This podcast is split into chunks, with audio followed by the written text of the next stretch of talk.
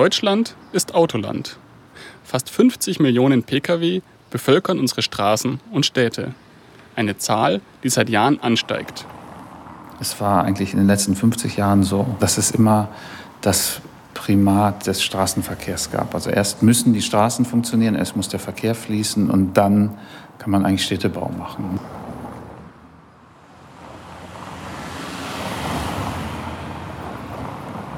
Die Idee der autogerechten Stadt stammt aus den 60er Jahren. Dafür wurden historische Altstädte erschlossen, Ringstraßen gebaut und die Stadtautobahn erfunden. An den Folgen dieser Politik kranken bis heute zahlreiche Städte in Deutschland. Hohe Feinstaubbelastungen, Lärm, verstopfte Straßen, zugeparkte Innenstädte und kaum Platz für Radfahrer und Fußgänger. An der Professur Städtebau der Fakultät Architektur und Urbanistik untersucht Professor Dr. Steffen de Rudder, wie Autos die Lebensqualität unserer Städte beeinflussen. Also hier bei uns in Weimar ist es sonnenklar.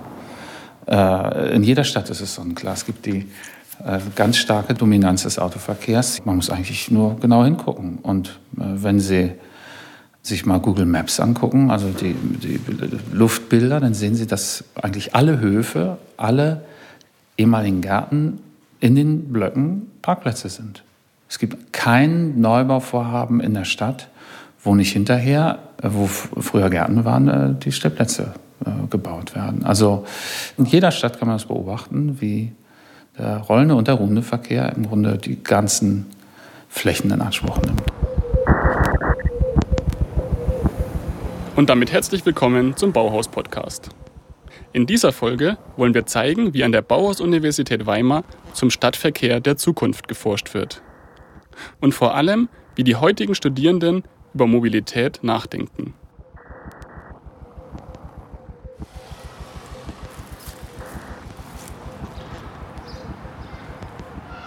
Zusammen mit dem Studenten Leon Tibes gehen wir durch Weimar. Also wir Deutschen sind autoverrückt, aber wir sollten das zu einem Anteil leben, dass man andere damit nicht eingrenzt äh, oder beschränkt in ihrem Leben. Und spätestens, wenn man dann in Großstädten an einzelnen Straßenzügen gar nicht mehr vorbeilaufen kann, weil es einem zu laut und zu stinkig ist, und die Menschen, die dort wohnen, dort eigentlich nicht wohnen wollen würden, dann sind wir an einem Punkt, wo die Mobilität ähm, andere Menschen einschränkt und das Potenzial von einer Verkehrswende halt sehr sichtbar wird. Wir stehen in der Schützengasse. Neben dem Frauenplan ist sie der wichtigste Zugang, um aus dem Süden in die Weimarer Innenstadt zu gelangen. Die Schützengasse ist schmal für Fußgängerinnen und Fußgänger ist wenig Platz. Die Bordsteine sind nicht einmal zwei Meter breit. Man kann kaum nebeneinander gehen, während die parkenden Autos fast ein Drittel der Straßenbreite belegen. Wir wollten zum Gespräch einladen, dass sich Passanten oder Anwohner und Ladengeschäfte und vielleicht auch Autofahrer mehr Gedanken darüber machen, was macht der hohe Anteil an Individualverkehr mit einer Stadt. Wie viel Fläche geht verloren? Möchten wir so viele Autos am Straßenrand stehen haben? Und was könnten wir mit einer Umnutzung dieser Fläche bewirken? Die Schützengasse ist dabei nur ein Beispiel für zahlreiche Straßen in Deutschland. Bis zu 50 Prozent der Gesamtfläche deutscher Großstädte wird von geparkten oder fahrenden Autos beansprucht. Um auf diesen Flächenfraß aufmerksam zu machen, blockierte Weimar Parkt um für einen Tag mehrere Parkplätze in der Schützengasse. Da konnten wir einen Tag lang ähm, exemplarisch zeigen, schaut her, das ist der Platz den nehmen wir gerade keinem weg, außer den sechs oder sieben Autos, die hier jetzt parken würden anstelle dessen. Und ihr könnt hier eine schöne und entspannte Zeit verbringen und schauen, ähm, ob ihr euch inspirieren lassen könnt davon, ob ihr dadurch eine neue Idee von äh, Fläche in der Straße gewinnen könnt. Erdacht wurde Weimar Parkt um im Projekt Bauhaus Mobil, einem Studienangebot, das im Rahmen des Bauhaussemesters von den beiden Studierenden Lena Klopfstein und Maximilian Wunsch angeboten wurde. Ich persönlich, also ich habe jetzt ein Jahr lang nicht in Weimar gewohnt und jetzt bin ich wieder mit dem Fahrrad unterwegs und bin tatsächlich überrascht, wie viele andere Leute denn auch mit dem Fahrrad fahren. Das hatte ich nicht so in Erinnerung und da finde ich schon, dass man das auf jeden Fall sieht. Also ich denke, der Wandel geht schon von der jungen Generation aus. Ähm viele von meinen Kommilitonen oder ähnliches, die vielleicht vor 10, 15, 20 Jahren noch eigene Autos besessen hatten, machen das, haben das nicht mehr zwingend. Es ist halt natürlich ein langwieriger Prozess, weil in vielen Gebieten, vor allem halt auch bei uns in Thüringen, ist es gang und gäbe, dass man immer sein Auto nimmt. Und das muss man halt irgendwie versuchen, aus den Köpfen rauszukriegen. Das Auto aus den Köpfen kriegen. Genau darum ging es Maximilian und Lena mit Bauhaus Mobil. Während eines Semesters realisierten die Kursteilnehmer alternative Modelle zur autogerechten Stadt. Neben Aktionen wie Weimar parkt um entstanden dabei auch ganz konkrete Alternativen zum Auto. Seit Januar haben wir den und verleihen den dann halt auch, aber jetzt so zum neuen Semester ähm, startet es eigentlich richtig gut durch. Also ähm, wird regelmäßig ausgeliehen, wir haben so einen Kalender, wo wir das alles regeln und das ist er. Der Fahrradanhänger. Umgesetzt wurde das Projekt von Lukas Knepper und Marco Heiden. Ich denke, Marco war der Hauptanstoß aufgrund der Tatsache, dass er in der Fahrradwerkstatt gearbeitet hat. So von daher hat er halt direkt da schon so, ein, so eine Ahnung. So ja, eher so, so, keine Ahnung, ich war halt total konfrontiert mit dem Problem, sag ich jetzt mal, dass ähm, man halt hier, wenn man hier halt in der Fahrradwerkstatt arbeitet, hat man halt oft mal große Pakete und irgendwelche Sachen zu transportieren und man kennt natürlich die Lastenräder, die sind aber super teuer. Und äh, dann habe ich mir gerade, gerade in dem Modul gedacht, wäre mal super, wenn man nicht das Lastenrad holt, sondern den Anhänger, den man hinterherzieht, weil den kann auch jeder hinterherziehen. Und das Lastenrad, das man so kennt mit zwei Rädern, das muss man auch erstmal fahren können. Auch so kann ein Beitrag zur Verkehrswende aussehen. Statt Elektro-Lastenrad für mehrere tausend Euro ein Anhänger, der in jedes Fahrrad passt. Mobilität, die einfach und günstig ist. Denn für Studierende ist das Ausleihen kostenlos. Nur rechtzeitig reservieren muss man, denn die Nachfrage nach dem Anhänger ist groß. Und zeigt, welchen Anspruch die heutigen Studierenden an den Stadtverkehr der Zukunft haben. Wichtig ist, dass wir vom motorisierten Individualverkehr wegkommen. Das heißt, dass dann halt nicht einzelne Personen äh, ihr Fahrzeug benutzen, jetzt sogar noch mit Diesel oder also allgemein Verbrennungsmotor und dann halt von A nach B fahren, äh, was dann natürlich dann halt der CO2-Ausstoß pro Person, pro Kopf dann halt ähm, deutlich höher ist als bei Leuten, die jetzt dieselbe Strecke mit dem Bus fahren oder mit der Bahn. Also ich hoffe, dass ich in Zukunft einfach kein Auto brauchen werde und da sehe ich einfach die Zukunft, dass der Radverkehr und der öffentliche Verkehr und der Fußverkehr auch einfach ähm, rein rechtlich bevorzugt werden vor dem Autoverkehr und die Autos aus der Stadt quasi verbannt werden, weil auf langen Strecken machen sie deutlich Sinn, aber in der Stadt einfach nicht.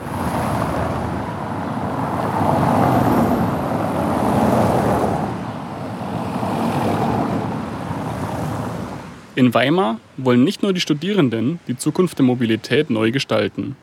Auch Professor Dr. Uwe Planck-Wiedenbeck hat eine klare Vorstellung davon, wie wir uns zukünftig fortbewegen werden.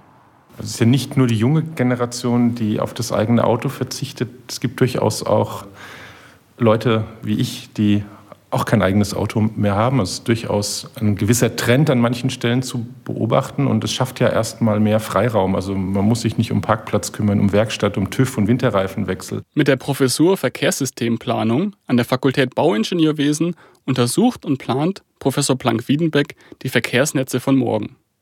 Von der klassischen Straße über neuartige Sharing-Konzepte bis zum öffentlichen Nahverkehr. Das Fahrradwegenetz ist ihm dabei ein besonderes Anliegen. Also wir waren mit der Uni in Kopenhagen und ich fand das eigentlich ziemlich cool. Also wie die das gelöst haben.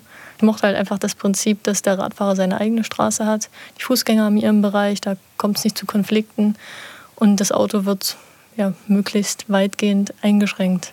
Dass die Wege möglichst lang sind, dass nun mal alle aufs Fahrrad umsteigen, weil es schneller geht. Wir haben als Paradigma gesagt, wir definieren einen Radweg mit 2,35 Meter Breite der es ermöglicht, dass äh, Radfahrer überholen können, also schnelle und langsame nebeneinander fahren können. Und äh, diesen Radweg, der drei Zentimeter oder vier Zentimeter von der Fahrbahn abgesetzt ist und dann noch mal ein paar Zentimeter vom Gehweg, haben sie durch die gesamte Stadt gelegt. Also ein komplettes Netz mit Anbindung aller Vororte, mit äh, Erreichbarkeit aller wichtigen Ziele, haben sie über einen Zeitraum von 10, 15 Jahren äh, realisiert. Und in Deutschland haben wir häufig so einen Flickenteppich. Hier mal ein Schutzstreifen, da ein Radfahrstreifen, da mal ein Radweg, da mal gar nichts. Ähm, der Radverkehr hatte in der Planung, im Entwurf über Jahre, über Jahrzehnte keinen Stellenwert, weil man gesagt hat, naja, das Auto ist doch das Wichtige.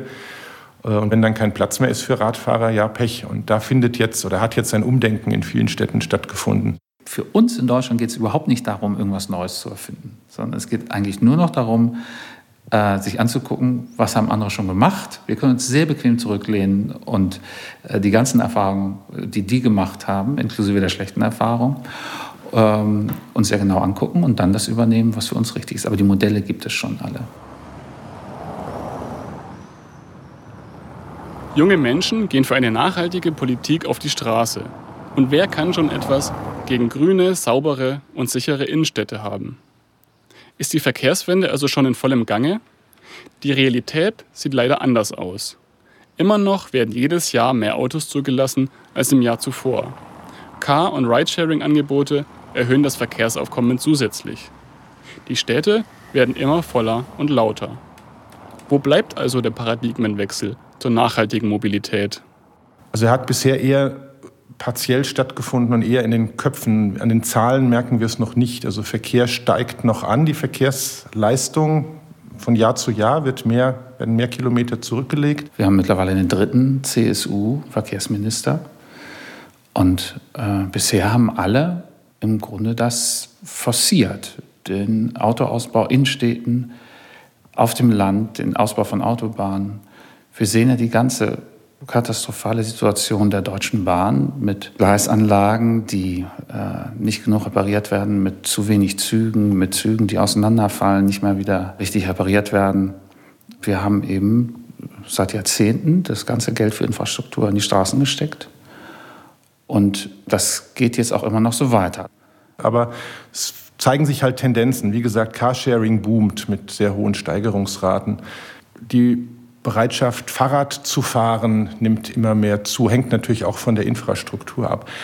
Und dadurch, dass in den, in, den, Köpfen und in den Verhaltensweisen sich Dinge ändern, zieht dann auch die Planung nach, die Infrastruktur und auch der Mobilitätsmarkt schafft Angebote. Es deuten sich so ein paar Änderungen an, aber das ist wirklich mit äußerster Vorsicht zu genießen. Also wenn ich auf irgendwelchen Konferenzen bin und da treten Vertreter auf vom äh, Verkehrsministerium aus Berlin, dann ist das eigentlich in vollem Umfang die alte Linie. Also das wird jetzt so ein bisschen garniert mit, wir wollen mehr für die Fahrradfahrer tun, die Fußgänger und so weiter, aber das ist, äh, habe ich noch nicht jedenfalls feststellen können, dass das irgendwie wirksam wird.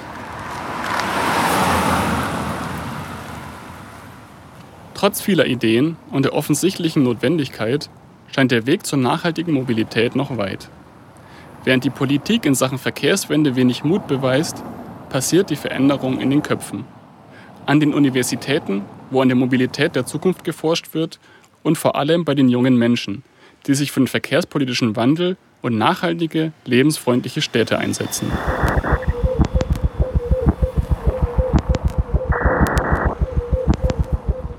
Das war die sechste Folge des Bauhaus-Podcast. Thema dieser Folge war die Mobilität der Zukunft. Idee, Realisation und Stimme Maximilian Netter. Redaktion Claudia Weinreich. Wir hörten die Studierenden Leon Tiebes, Maximilian Wunsch, Lena Klopfstein, Marco Heiden und Lukas Knepper. Außerdem Prof. Dr. Steffen de Rudder und Prof. Dr. Uwe Planck-Wiedenbeck.